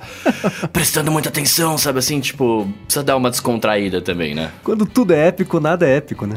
exato, exato, exato. Muito bem, só para concluir, eu vou assinar os dois. Eu vou, vou usar o período gratuito, provavelmente vai ter, né? Período gratuito pra, pra testar ali. E aí depois eu não sei, cara. Depois se tiver mais de cinco séries, talvez eu continue no, no Apple TV Plus. Senão, não, né? Vamos ver. Muito bem, muito bem. Vamos para os alunos do DTs aqui então, meus queridos. Uh, começando pelo Vinícius Menezes, que mandou a sua pergunta para lá no Twitter com a hashtag AlôDT, falando assim: ó, eu tenho uma Apple TV de terceira geração. Será que ela será atualizada quando a Disney Plus for lançada? Aí ele comenta que ela foi atualizada com a Apple TV Plus. Eu tava vendo a hum. lista de devices do Disney Plus. Roda em geladeira, forno micro-ondas, então, é, Exatamente. Eu ia fazer essa mesma piada. Não, não, a não Disney, piada não a é Disney tá lutando isso. a estratégia Netflix de pulverização de, de É. tudo que. É, é, e é o jeito certo, né? Se você vai estrear. Sim. E a Apple também. Também eu tava vendo que vai ter Apple Music no, no Porsche. Vai ter um aplicativo de Apple Music dedicado. Tá popularizando, tá certo, tá certo. Então, eu acho que, apesar da atualização da terceira geração não tá confirmada para receber ainda, eu, eu, eu, eu, eu tô 60% convencido de que isso vai acontecer, porque a Disney tá investindo pesadíssimo e tentando tudo que ela pode para conseguir. Inclusive, é, é, se ela tentar e a Apple não deixar, o que também pode acontecer, ah, então estamos aqui abandonando suporte, atualizações. O último que saiu, puxa, coincidência, foi justamente para Apple TV Plus, mas Disney Plus, ah, vocês chegaram um dia depois do fim do suporte, então isso pode dar um problema, então eu acho que, que vai rolar sim. O Fabian, o Fabian, a gente ainda não sabe, ele não, não deve se importar, ele não respondeu a pergunta. tá com uma dúvida cruel. iPad Pro 2017 ou o Air de 2019, iPad Air 2019? Porque nos comparativos você vai ver o Air 2019 tem tudo que o Pro de 17 tem, mas vem com um processador mais moderno, porém não tem o ProMotion, não tem o 120 GHz na tela e a RAM 1 GB a menos. E aí? Ele fala que ele sabe que depende, mas ele quer saber o que a gente acha, né? Ele quer de fato uma opinião nossa aqui. É... Cara, eu não sei, é porque eu tenho, eu tenho o Pro de 2017 né? Então, no, para mim não valeria a pena, porque é o que você mostrou, né? Assim, eles são praticamente iguais, com uma outra diferença lá. Mas se, vo se você não tem, é, aí o, o, o, os meninos que são mais inteligentes que eu, né? E vão poder, me, vão poder me, me, me, tirar essa dúvida que eu também teria. Mas eu, eu, eu, eu consideraria comprar o, o Air de 2019 por ter um processador mais moderno e por ele ter suporte por mais anos, né? Porque o 2017, Esse... se não me engano, depois de 5 anos vira vintage, né? Tem umas paradas lá que você para de funcionar e tal. Esse é um ponto ponto. E outra coisa, esses pontos que você levantou, Fabian, ah, não tem promotion. Provavelmente isso não te importa. Você não vai usar o Apple Sim. Pencil, você não quer lá os 120 Hz para ter uma atualização, uma tela mais fluida. E esse 1 GB menos você não vai abrir tanto aplicativo assim. Eu iria de Air 2019. É, depende. Se ele vai fazer, depende do, da utilidade que ele vai dar. Se por acaso ele trabalha com. Bem que é uma coisa muito específica, né? Trabalhar com produção de vídeo para fazer vídeo no iPad. O iPad Pro que ele tá falando aqui 2017 faz vídeo em 4K e o iPad Air faz vídeo em 1080p. A câmera tem uma diferença também, mas pelo fato do iPad Air ter o hardware mais atual, o processador mais atual, significa que, primeiro, ele vai segurar a bronca por mais tempo, né? Atualização uhum. por mais tempo e tudo mais. Então, esse é um ponto positivo. Então, nessa situação, eu, Marcos Mendes, compraria ainda assim o iPad Pro, porque eu gosto de telona. Quem escuta pelo menos dois episódios seguidos sabe disso, porque eu falo isso todo episódio. Então, eu compraria. Mas olhando para hardware, o, o iPad Air acaba sendo mais jogo porque ele tem suporte à caneta, que é a mesma do iPad Pro, tem suporte ao, ao ao, ao tecladinho, que é sempre o teclado Smart Keyboard Cover lá, que, que você consegue usar. Então, olhando só para o hardware, para o uso do dia a dia, tirando a parte de câmera, o iPad Air é, é mais jogo, mas ainda assim eu compraria o Pro porque a telona faria diferença no meu dia a dia. Se eu comprasse o Air, eu ia olhar e falar, puxa, eu devia ter comprado o Pro, que ia ter dois dedos a mais de tela para cima e pro lado, ia me deixar mais feliz. É, eu acho que no caso dele, no caso dele deve ser, ele não deve usar para vídeo porque ele nem comenta da câmera e, e se ele fosse usar para vídeo, talvez fosse interessante o, o, iPad Pro com a borda fina, né? Porque aí você tem essa é. USB-C lá, tem mais uma, uma, uma série de outras coisas. Sim, e tem no que ver se o ProMotion faz diferença para ele, né? Se, se ele tá pensando em, em, em comprar, Quer dizer que eu imagino que ele ainda não teve muito contato com isso, então não vai fazer falta. Mas se ele usasse é. um e depois fosse migrar pro outro, aí ia parecer que tava faltando uns frames, porque de fato está, né? De 120k pra 60. A hora que você tá scrollando, que tá movimentando. Então, Sim. isso ia fazer diferença. É. Depende do olho dele também, se ele observa esse tipo de coisa. Pra mim ia fazer diferença. O, o conselho básico de sempre é que lá, vá numa loja, né? E, e, mexe lá, fuça, vê o que, que você acha tal. Se, qual ficaria melhor pra você e manda bala. Sim, mas de hardware, o, o, o Air me parece ser, nessa situação, a melhor opção. Apesar de eu falar que, que o outro. Muito bem, ó. Cara, essa, essa próxima pergunta é uma pergunta que a gente não fala faz um tempo, na verdade. É, o P. Oliveira tá perguntando pra gente aqui quais são os atalhos dos shortcuts que a gente mais usa e queria saber quais dicas a gente pode dar para ele aproveitar melhor os shortcuts. Olha, a minha relação com shortcuts mudou muito da última vez que a gente falou sobre ele até hoje, porque hoje ele é quase inexistente, o que é bizarro falar. Mas depois que eu voltei, eu migrei de volta o workflow inteiro pro macOS, eu não precisei mais usar os shortcuts porque eles sempre foram mu muito úteis para automatizar funções que eu não conseguia fazer no iOS. E aí, quando chegou o shortcuts, dava para fazer. Ótimo. No macOS, hoje, eu, te, eu consigo fazer isso de outras formas. Eu uso o, o, o keyboard maestro, tenho ali as automações cadastradas. Então, o, o que eu mais. Como ele, a pergunta é essa, o que, que eu mais uso? Eu tenho dois shortcuts que eu uso, três, na verdade que eu uso bastante. Os três são ativando coisa pra, por atalho de voz para Siri fazer uma coisa. O primeiro é, eu falo Teatro Municipal. Ele abre o site de Teatro Municipal com a programação para eu ver se eu tô afim de ir num concerto, eu vejo. O outro, Sala São Paulo, a mesma coisa. E o terceiro é limpe minha casa para ligar o Rumba. Então são os três atalhos que eu uso com frequência, porque de resto, de vez em quando eu tenho que usar, por exemplo, é, pega esse arquivo do Dropbox e joga na Cloud Drive. Ou o contrário, pega o da Cloud Drive, joga no Dropbox. Pega esse link de download salva direto no iCloud Drive. Mas hoje você tem o Files, que também já ajuda a fazer isso. No iOS 13 você vai ter um suporte maior ainda para conseguir salvar as coisas direto no Files. Então o que eu tenho aí. Ah, e tem alguns também de, de, de direção. É, eu cadastrei alguns lugares para onde eu vou com frequência. E é um atalho que já puxa direto do Citymapper que eu preciso atualizar para começar a usar o Movit para conseguir ver se é mais fácil pegar ônibus, metrô. Mas é isso. São basicamente hoje meus de, de shortcuts é de atalho da Siri pra fazer. para me, me, me agilizar algumas tarefas bem específicas. Eu uso para tudo, né? Hoje os atalhos da Siri. Eu entendo essa postura do Mendes, né? De usar os atalhos da Siri pro para trabalho, mas eu acabo usando também pro dia a dia, né? Essa coisa de limpar a casa, ativar as coisas do HomeKit, especialmente essa luz é uma luz infravermelho, então é um atalho que vai na nuvem, manda um, um, um ping para um carinha que manda um, um, sinal infravermelho, que aí desliga e liga a luz, liga e desliga o ar. Então já controlo remotamente né, todas as coisas. Então uso bastante.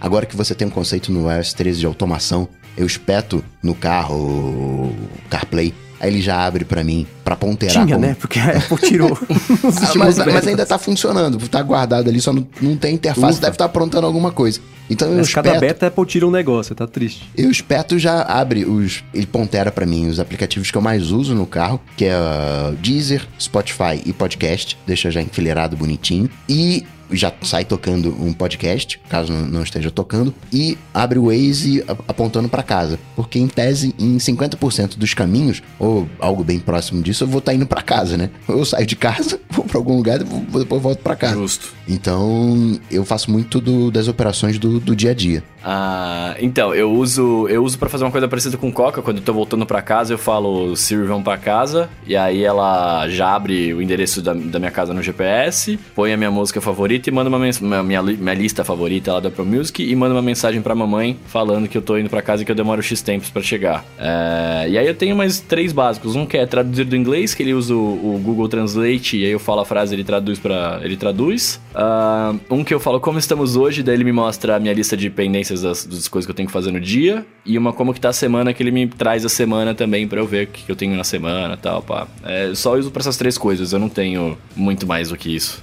E deixa eu dar uma dica, que foi uma coisa que depois que eu pensei foi tão óbvia, né? É, eu cadastrei. Eu, a minha Siri é em inglês, mas ainda assim eu cadastrei Sala São Paulo e, e, Teatro Municipal em português, porque ela entende errado. Mas não interessa, o que eu preciso é que ela entenda o fonema e associe o fonema à abertura da, da, da coisa. Então quando eu falo uhum. Sala São Paulo, ela traduz Salisol Paulo. E teatro municipal vira Giota Municipal. Mas dane-se, porque o que eu preciso é que ela entenda o, o, o, o fonema, né? Então, dana, pra ela eu tô falando Giota São Paulo, tanto faz. Mas aí ela, ela abre a página mesmo assim. Então, para cadastrar atalhos, se você não quiser falar, dá pra ser em outro idioma, dá pra ser uma coisa meio maluca, porque tanto faz. Ela tá gravando as ondas sonoras que saem da sua boca e ela entende do jeito que ela entende. Então, dá meio na mesma. Mas mais ou menos, né? Porque eu lembro que tinha, eu tinha feito uma tarefa de teste que era fazer um GIF. Hum. E eu ficava tentando, e eu falava fazer um GIF, fazer um GIF, ela não entendia. Ah, aí eu mudei o atalho... fazer um bife, qualquer coisa do Exato, tipo. exato. E aí eu tive que mudar o atalho para fazer um bife. Porque aí ela entendia. É um bife animado. Carnívoros animados. E o Caio Santos quer saber se é possível saber em todos os lugares que ele usou o Facebook para fazer login, para poder cancelar, excluir, desautorizar. E aí, como é que faz? Ah, isso é com você, Coca. Com certeza que você manja disso. Tem lá no Facebook, na engrenagem, privacidade, segurança e privacidade. Tem lá todos os quem tem autorização Facebook. Aí você vai lá, desautoriza, remove. Eu não sei qual o caminho direitinho. Eu faria pela internet. Pela internet é ótimo, né? Tudo é pela Opa, internet. É bom, né? Pelo, pelo browser. lá na engrenagemzinha. Deve ter pelo aplicativo também, mas nunca fiz pelo, pelo aplicativo. Qualquer coisa é só esperar um pouco que já já vaza também, né? e pra gente finalizar aqui, ó, o Ricardo Brambila tá perguntando pra gente, né? Ele fala que ele comprou um aplicativo na Mac App Store e agora ele não está mais disponível por lá. E no site do desenvolvedor tá falando que ele não adquiriu o software. E aí ele tá perguntando assim: como é que eu resolvo isso? Você tem um histórico de compras na Mac App Store. O aplicativo ele pode sair, mas se você for lá no histórico de compras, que de novo é um lugar também escondido, você tem que ir lá no, no, no seu avatarzinho, conta, dá três pulinhos, meia volta e baixar lá histórico de compras. E eu não sei se ainda é assim, mas antes você conseguia ver só de 5 em 5, que era a coisa mais enervante do mundo. né? Pra quem tem histórico de anos de compras, é 5, mais 5, mais 5, mais 5. Legal, estou em julho ainda. Mais 5, mais 5. não sei se ainda é assim, espero que não, né? Aí você vai lá, vai rolando. Se eu lembro bem, não tem uma busca, você não pode digitar o nome do aplicativo, tem que ir rolando a coisa toda, e aí você consegue baixar. Eventualmente pode estar fora também da Mac App Store, né, fora do histórico de compras por algum motivo, né, infringiu alguma regra, alguma coisa, mas via de regra vai estar lá. Muito bem, muito bem. Esse foi o nosso programa de hoje. Se você quiser ver os links de tudo que a gente falou, vai estar aqui na descrição. Uh, queria agradecer a todos os nossos apoiadores que estão no, nos ouvindo aqui ao vivo e, e, Nos ouvindo e vendo. Inclusive com, com o destaque dos comentários no vídeo vídeo. Ah, rapaz. É, quem é detência aqui nesse podcast tem, tem essas regalias aí. Que, cara, eu, achei bem da hora esse vídeo de passagem, porque aí você tá, você tá trocando ideia, de repente aparece na tela e você fala, ó, oh, os caras estão falando aqui mesmo, tio, da hora. É legal, é legal. Agradecer também ao Eduardo Garcia, que faz a edição do nosso podcast aqui hoje. Edu, te deu um trabalho, desculpa. Desculpa, mas ó, vou te, vou te falar uma parada. Tem gente aqui no chat falando que vendo a nossa bagunça ao vivo aqui, tem certeza que você realmente é muito bom, olha só. Então fica aí, fica aí o elogio. Uh, queria também dizer para vocês, caras, que escutam podcasts, ir lá avaliar a gente no, no iTunes, no, dar seus, seus spotlikes, no, em todo lugar que tem tem coisa para avaliar. A gente avalia porque ajuda bastante a gente. Spotlikes. Eu não sei como é que chama no Spotify.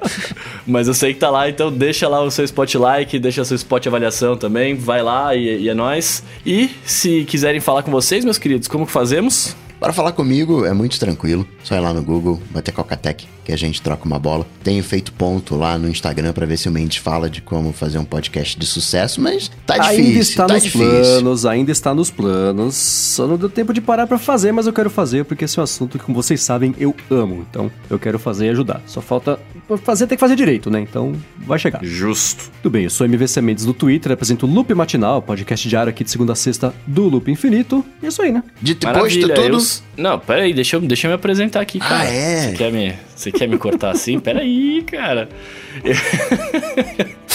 Eu sou arroba Bruno, underline Casemiro, underline Pudim no Twitter, no Instagram mais próximo de você. E é isso. Tudo dito e posto. A gente volta na semana, semana que vem. Semana que vem. Falou. Tchau, Valeu. Tchau.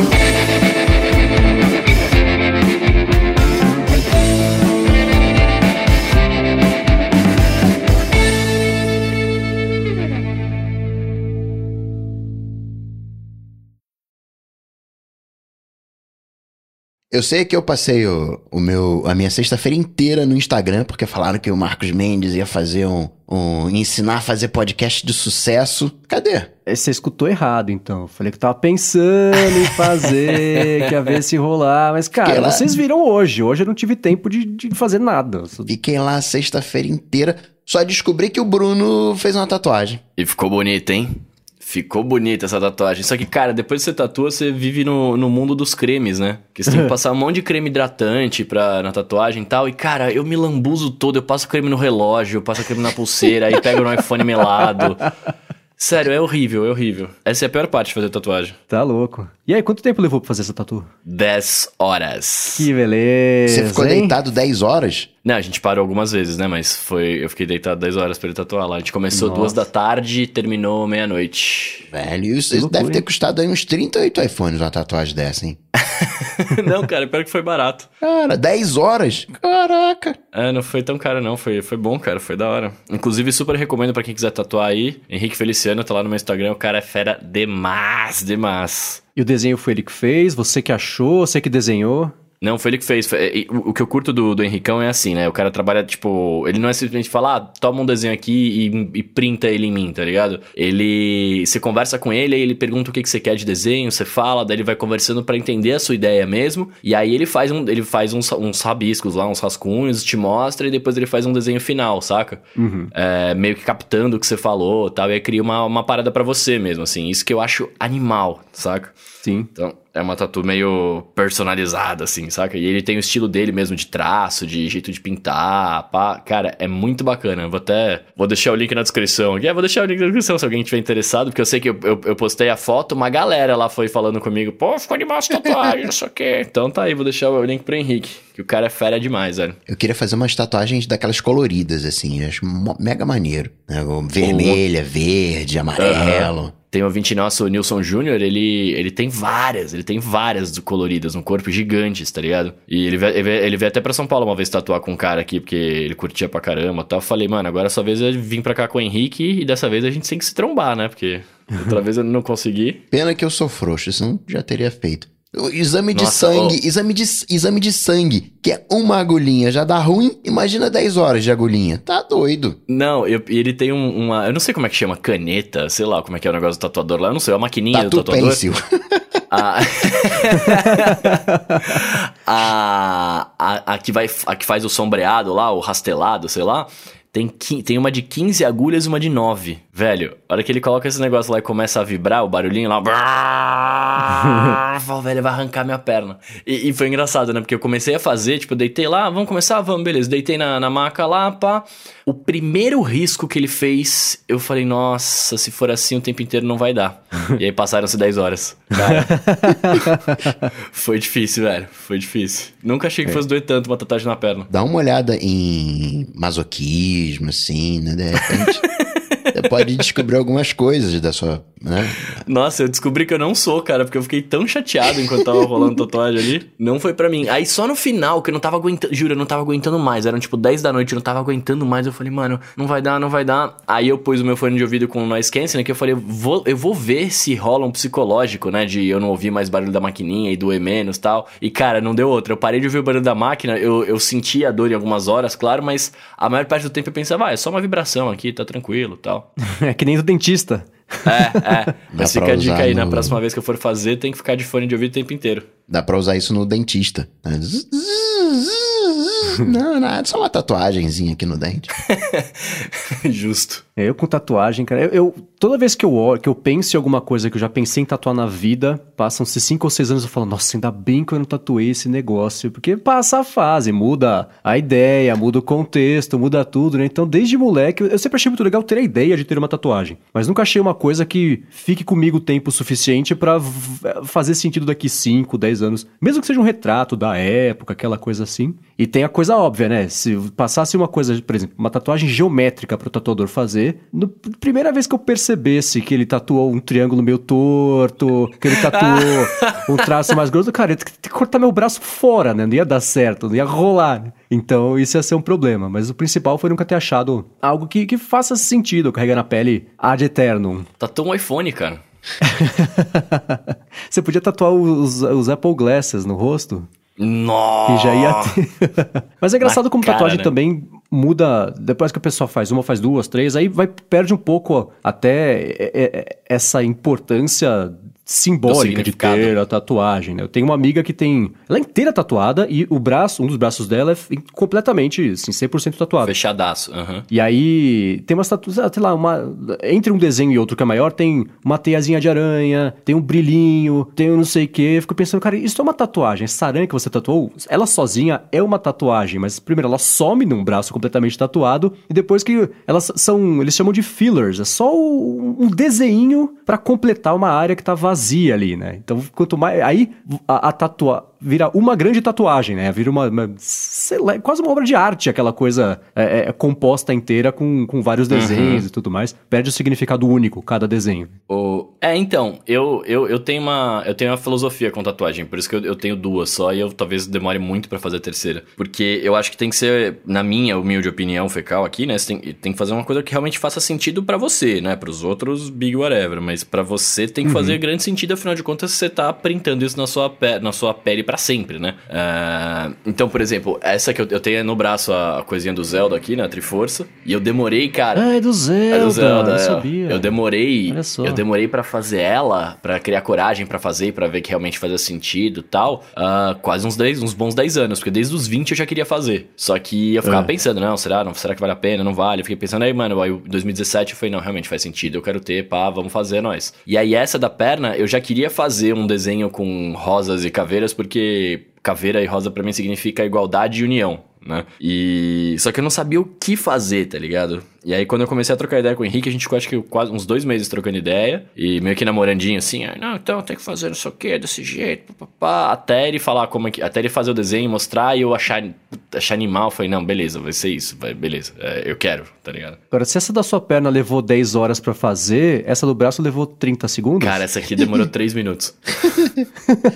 a Letícia tá recomendando para você colocar frases, que frase que é legal. O negócio negócio de figura é muito brega. Tem que escolher. Escolher a tatu que nem Frases? Que frases? Que eu vou... Olá, você está entrando na área de transferência? É, tipo isso, assim, nas costas. essa assim. é uma boa. da hora, hein? Essa aí. Eu ia dar uns exemplos de frase brega, mas eu não quero ofender ninguém que esteja escutando e possa, porventura, ter uma frase dessa tatuada. Por isso que eu mandei olá, você está entrando na área de transferência pra garantir, né?